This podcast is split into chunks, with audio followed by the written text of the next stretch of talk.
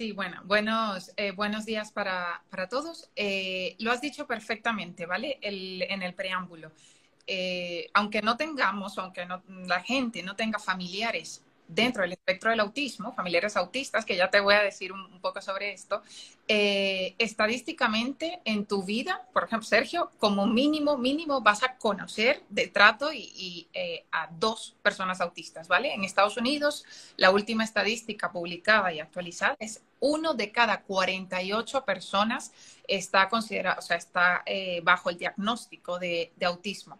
¿Vale? Estas son estadísticas que han salido a finales de 2021, son las más eh, recientes y aunque en los demás países del mundo no hayan estadísticas tan actualizadas, em, pues la prevalencia va aumentando, ¿vale? Y quiero quitar el que no es que ahora el autismo es una moda, ahora hay más gente autista siempre ha habido autismo, ¿vale? la cuestión es que ahora hemos mejorado los, criterios diagnósticos, hay más acceso a la información y, por supuesto, el sistema, el cribado cuando se hace en, la salud, pues eh, puede dar, eh, está mucho más perfilado. Para todas las personas que, están escuchando, que están viendo esta, esta entrevista, seguramente recordaréis cuando erais pequeños en el cole, ¿vale? Eh, no, es que había una persona, es que este chico a lo mejor es que no le gustaba jugar con todo el mundo, o es que tal, pues ahí no tenía un diagnóstico de autismo, ¿vale? Pero no quiere decir que no lo fuese.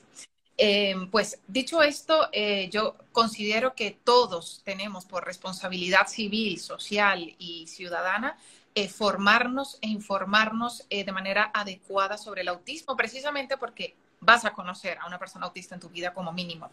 Em, y sí, hablando eh, de, esto, ¿no? Lo que decías de insertar en la sociedad el miedo que tienen los, padres, precisamente todo esto viene eh, por una profunda, un profundo desconocimiento sobre la condición autista, ¿vale?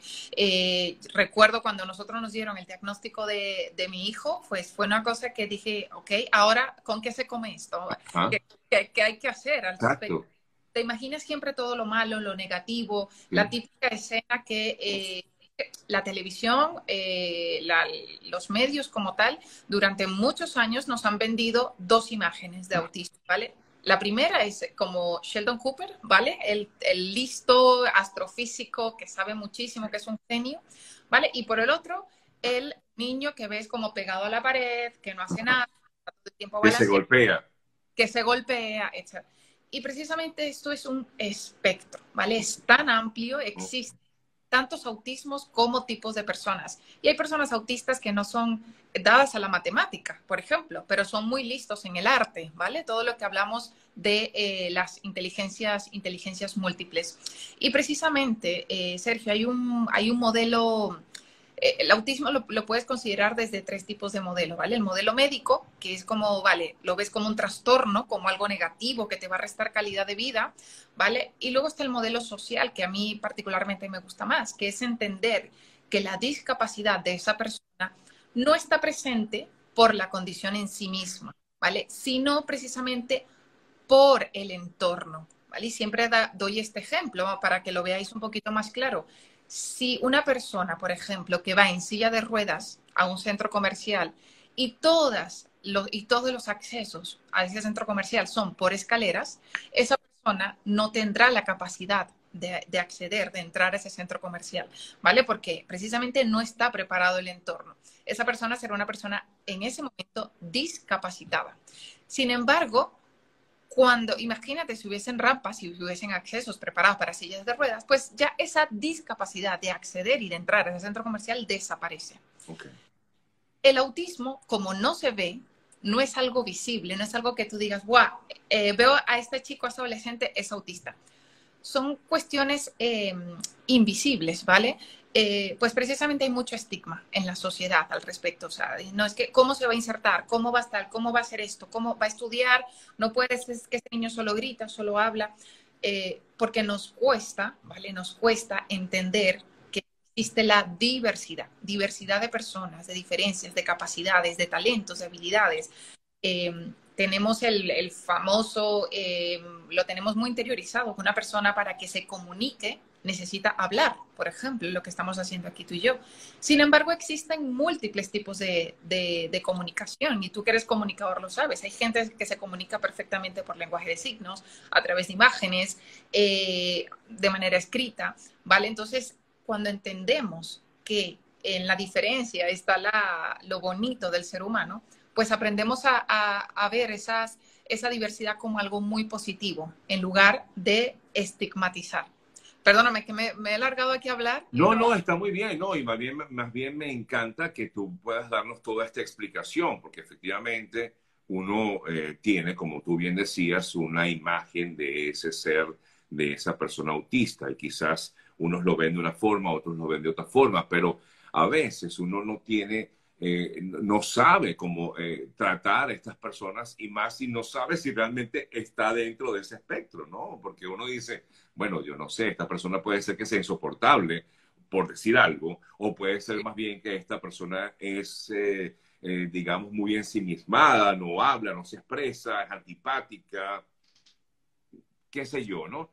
por eso te pregunto, o sea, ¿cómo, cómo el ciudadano o la persona puede llegar a entender a quienes están dentro de este espectro autista, porque la persona no puede estar en la calle diciéndole a la gente, yo soy... ¿ah? Soy autista. Sí.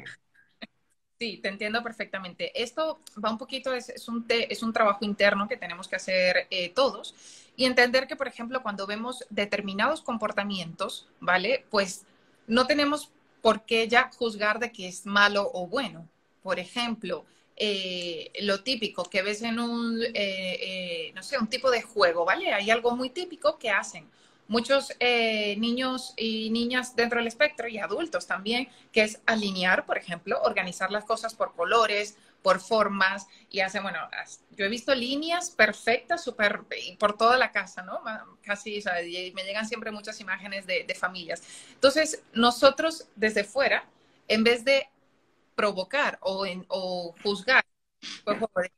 No, es que este niño eh, así no se juega, ¿vale? Con los cochecitos o con los carritos tienes que jugar así como si fuese una pista, porque no necesariamente tiene que existir ese tipo de juego. Entonces, si tú, si abrimos un poquito la mente, podemos entender que alinear es una forma de juego, que a lo mejor, em, eh, no sé, leer un mismo cuento una y otra vez también es válido. No tenemos por qué cambiar todos los cuentos todos los días. Las personas autistas em, eh, requieren, por la forma en la que procesa su cerebro, requieren y necesitan, no es un capricho, es una necesidad, que la información de su entorno esté estructurada, anticipada, organizada.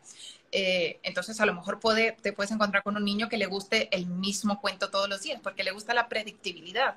Entonces, en vez de decir, no, no, venga, hay que cambiar de juego, vamos a hacer diferente, vamos a hacer un cuento distinto, que no, que porque te vas a... Eh, pues no, pues entender que es que a esta persona le gusta esto. Y otro, otro dato súper importante y muy, muy útil que puede servir, em, las personas autistas, la gran mayoría de ellas, manifiestan emociones o, se regulan a través de las estereotipias, ¿vale? Que son movimientos eh, motores o eh, vocales, ¿vale? Em, repetitivos. ¿vale? Y aquí te puedes imaginar el típico aleteo, ¿no? Eh, niños que están aleteando eh, o que van caminando de un lado a otro eh, de manera reiterada. o, por ejemplo, coger esto, este objeto y dejarlo caer, volverlo a levantar y dejarlo caer porque es algo repetitivo. a lo mejor tú dices, wow, este niño está aleteando, qué raro se ve eso. Pues a lo mejor podemos entender, qué interesante, ¿no? ¿Qué forma tiene de regularse? Porque aquí las casi mil personas que están conectadas y los que van a ver esto, todos tienen un mecanismo para el pelo así, se lo coge así, hay gente que mueve mucho la pierna, hay gente que muerde la tapa del bolígrafo, por ejemplo, ¿vale? Tú seguramente tendrás una forma de cuando estás ansioso, nervioso, cuando estás muy contento, de eh, físicamente manifestar eso, ¿no? De, eh, no sé, a lo mejor hay, gente que, tiene sus rituales y sus cosas muy, muy internas. ¿Y pues, qué pasa? A lo mejor yo me cojo el pelo y no es tan raro hacer esto. No es tan raro. O comerme los dedos, qué sé yo. O sea. Comerme los dedos, las uñas, eh, etcétera. O darla así con, con, los dedos en la mesa, por ejemplo. Y eso no te resulta tan raro. Pero si ves a quizás un chico que está balanceándose así, ¿vale? Entonces eso ya te parece raro. ¡Guau, guau! ¡Qué raro! A este chico le pasa algo.